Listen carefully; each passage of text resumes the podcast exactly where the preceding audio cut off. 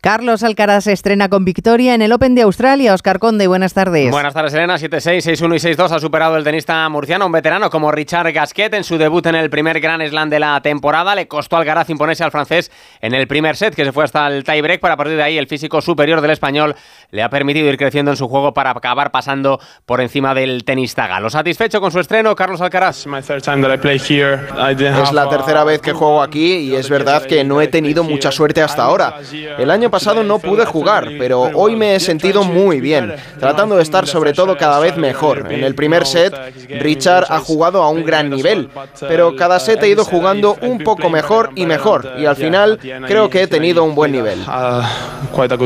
El rival de Alcaraz en segunda ronda será el italiano Sonego en un cuadro masculino del Open de Australia en el que han caído hoy eliminados Albert Ramos y Bernabé Zapata. También ha perdido en el cuadro femenino Cristina Buxa. Ya en el mundo del fútbol arrancan hoy los octavos de final de la Copa del Rey con sus tres primeras eliminatorias. Recibe el Getafe a un necesitado Sevilla. El único superviviente de segunda, el Tenerife, se mide en el Heliodoro al Mallorca, mientras que San Mamés alberga un derbi vasco entre Athletic de Bilbao y Alavés. El técnico de los rojiblancos, Ernesto Valverde. No tengo ninguna duda que todos los que estábamos en la, en la competición, pues piensas que es una oportunidad para poder jugar una, una final. Lo que pasa que la final es mañana.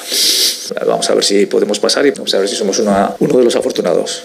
Por otro lado, la FIFA entregó anoche los premios de BES que reconocen a los mejores de 2023, con Leo Messi logrando de manera inesperada su tercer galardón al imponerse a Haaland y Mbappé. Ganó Guardiola el premio Mejor Entrenador en un mejor 11 sin españoles, pero con los madridistas Courtois, Bellingham y Vinicius. En categoría femenina, la triunfadora fue la española, Aitana Bonmatí.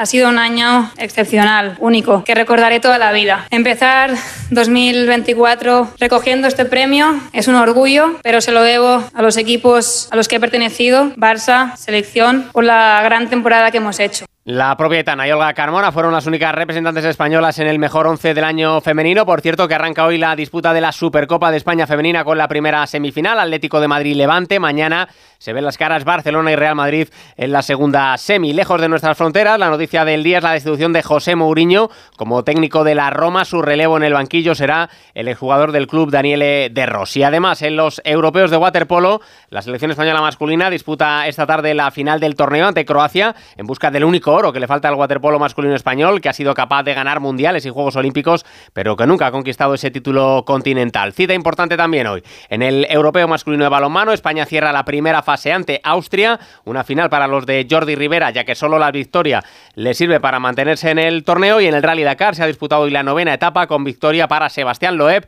por delante de Carlos Sainz, que sigue líder de la general, aunque el francés le ha recortado algo más de cuatro minutos. Si elegir es ahorrar for you, ahorra eligiendo nuestro 2x1 en el atún en aceite de girasol calvo